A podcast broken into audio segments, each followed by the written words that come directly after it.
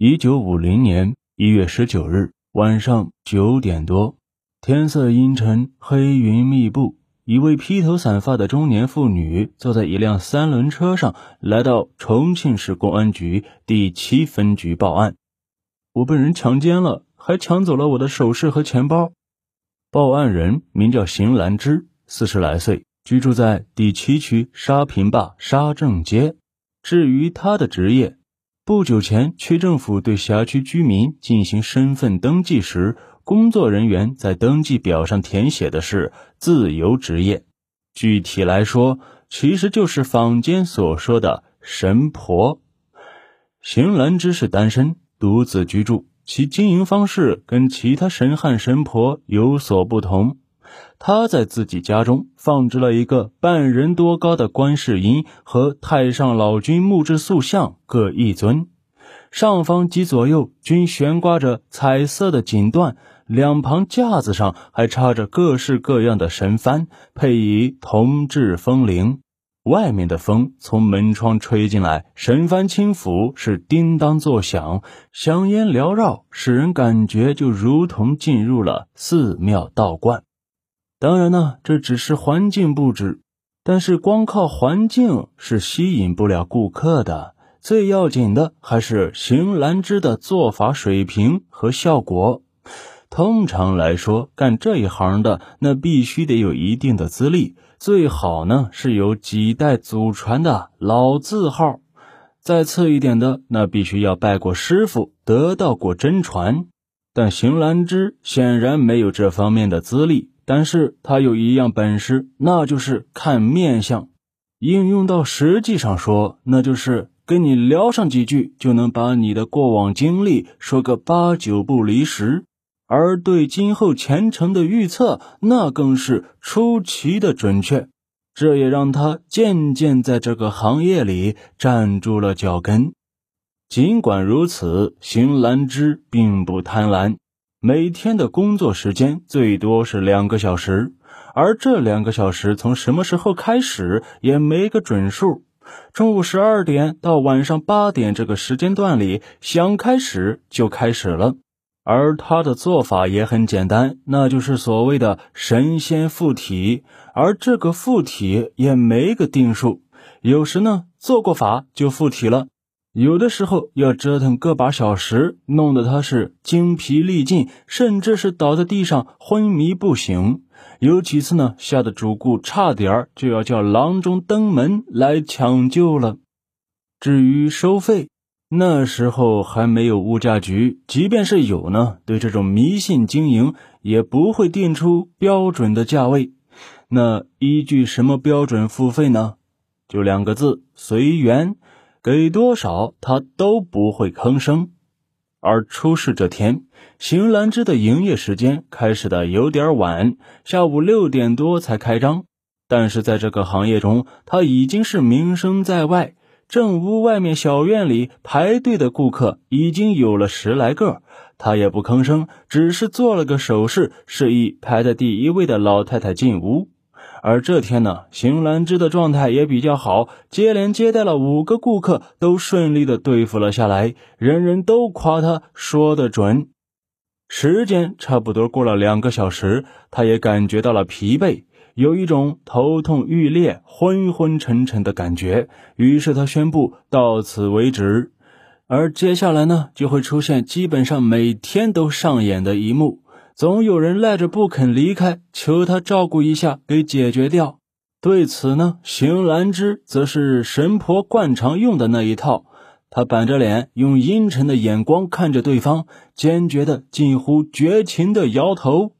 对方呢，则是把他当做神来看待的，哪里敢得罪，只好失望而去。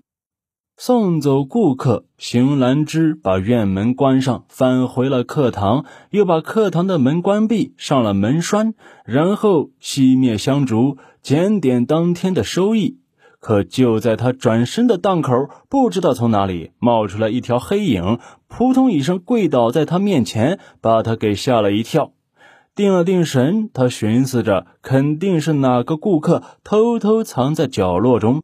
求他加班为其做法，他正待开口斥责，那人已经伸出两条胳膊抱住了他的双腿，只一扳就把他给掀翻在地。他只来得及哎呦了一声，脑袋上就重重挨了一击，随即失去了知觉。也不知过了多长时间，邢兰芝苏醒过来时，发现自己全身赤裸躺在床上，已经遭到了强奸。而且他浑身上下青一块紫一块，有些地方甚至被咬出了深深的牙印。脑袋上挨的那一下，更使他是头晕欲呕，支撑着爬起来，立刻又倒了下去。缓了好一阵儿，他才爬起来穿上衣服。而这时，他发现身上的钱包。佩戴的黄金项链、戒指、手表均已不翼而飞，于是赶紧去公安局报了案。按说，刑侦队接到这种报案后，应该立刻出警，前往报案人住宅进行现场勘查和走访。可是，刑侦值班员却只询问了邢兰芝目前的身体状况，提醒她应该去医院看一下。至于如何处理，值班员让他相信公安机关肯定会尽快做出反应，这倒不是警方对神婆有什么偏见，而是此刻刑侦队实在是无缘可派，他们正忙着执行一项重要的任务。重庆于一九四九年十一月三十日解放。至一九五一年三月十三日，曾进行过三次大规模的对反革命分子的集中搜捕行动，按时间分别称为“一一八大逮捕”“五幺九大逮捕”和“三幺三大逮捕”。这三次大逮捕都在夜间进行，出动了大批军警。而邢兰芝遭强奸之前大约二十个小时，也就是一月十八日午夜、十九日凌晨，山城重庆首次大逮捕行动拉开了帷幕，一直持续到十九日上午。当时市公安局和各分局除了留下少数的警员值班，其余的是全部出动。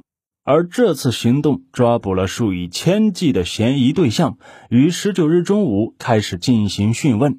由于政保部门人手缺乏，治安民警都被临时抽调去参加讯问工作。第七分局自然不是例外，整个刑侦队只留下了一名警员值班。他实在是无法安排出警，但是警员又不能跟邢兰芝解释。所以只好让他等一等，明天再说。听到警察这样说，本就遭遇不幸的邢兰芝更加不爽了。他说：“如今是新社会了，怎么跟旧社会没啥差别呀？前年我有个邻居走夜路被抢劫，向旧警察局报案，也是往外推。”接待警员有苦说不出，只有好言相劝，动员邢兰芝去医院。说这就跟管段派出所联系，你在医院检查治疗过后，可以先回家。明天一早，派出所就来人了解情况。值班警员还特别强调，派出所是分局的派出机构，分局出警和派出所出警是一样的。邢兰芝的头部挨了一下，估计是有些轻微脑震荡，一直是头晕恶心。想想值班员说的有理，那就先去医院看看吧。否则他都不知道自己还能坚持多久。值班警员送邢兰芝出了门，看着他上了三轮车，随即回到办公室，给沙坪坝派出所打了电话，说了此事。第二天，第七分局的民警忙完了大逮捕的活正常上班。分局领导看了值班记录，叫来那个值班警员，当面问了问情况，说这个案子得由刑侦队负责，于是便招呼刑侦队副队长杨望运、刑警文克土两个人去跟被害人联系，了解案情，查看现场，具体如何开展侦查，等他们回来之后再说。杨文去派出所一问。所长却说没有接到过此类的报案。这二人正待要找昨晚的值班警员询问时，负责沙正街那一片的户籍警老林匆匆走进来，说有要事向领导报告。老林是留用警察。重庆解放前就是沙正街一片的旧户政警，那里的居民跟他比较熟，邢兰芝他也认识。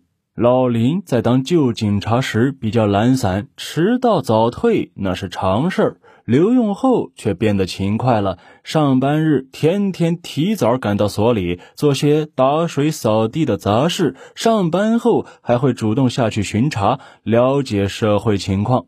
今天也是这样，八点钟刚过，他就已经溜达着到了沙正街，与提着一个包袱迎面走来的邢兰芝遇了个正着，于是随口询问邢兰芝去哪里呀？邢兰芝说：“林同志呀，我正要去派出所找您呢，现在碰上，那就不必过去了。回头您回所里，麻烦给分局打个电话，就说昨天晚上的事儿，本来分局让我去派出所说的。”但我现在觉得没啥事儿了，打算去月影庵住一阵儿，念几卷经文，散散心。老林听着觉得不解，但刚刚进行的幺幺八大逮捕行动使他对自己的历史身份特别敏感，寻思着只怕是分局昨晚找邢兰芝了解过什么不易向别人透露的情况，那就不便打听了。万一那是自己不该知道的事儿呢？反正向所长报告就是了。杨望运听老林这么一说，也和老林一样感到不解。这个女人似乎有些奇怪，昨晚遭到了强奸和抢劫，哭哭啼啼的去分局报案，今早却像啥事儿也没发生似的要去尼姑庵散心。分局刑侦队值班员明明跟他说过要派人去他家，他总得在家等着呀，怎么说走就走了呢？这邢兰芝是有什么难言之隐，还是什么不可告人的秘密呢？我们下集接着说。感谢您的收听，下集更精彩。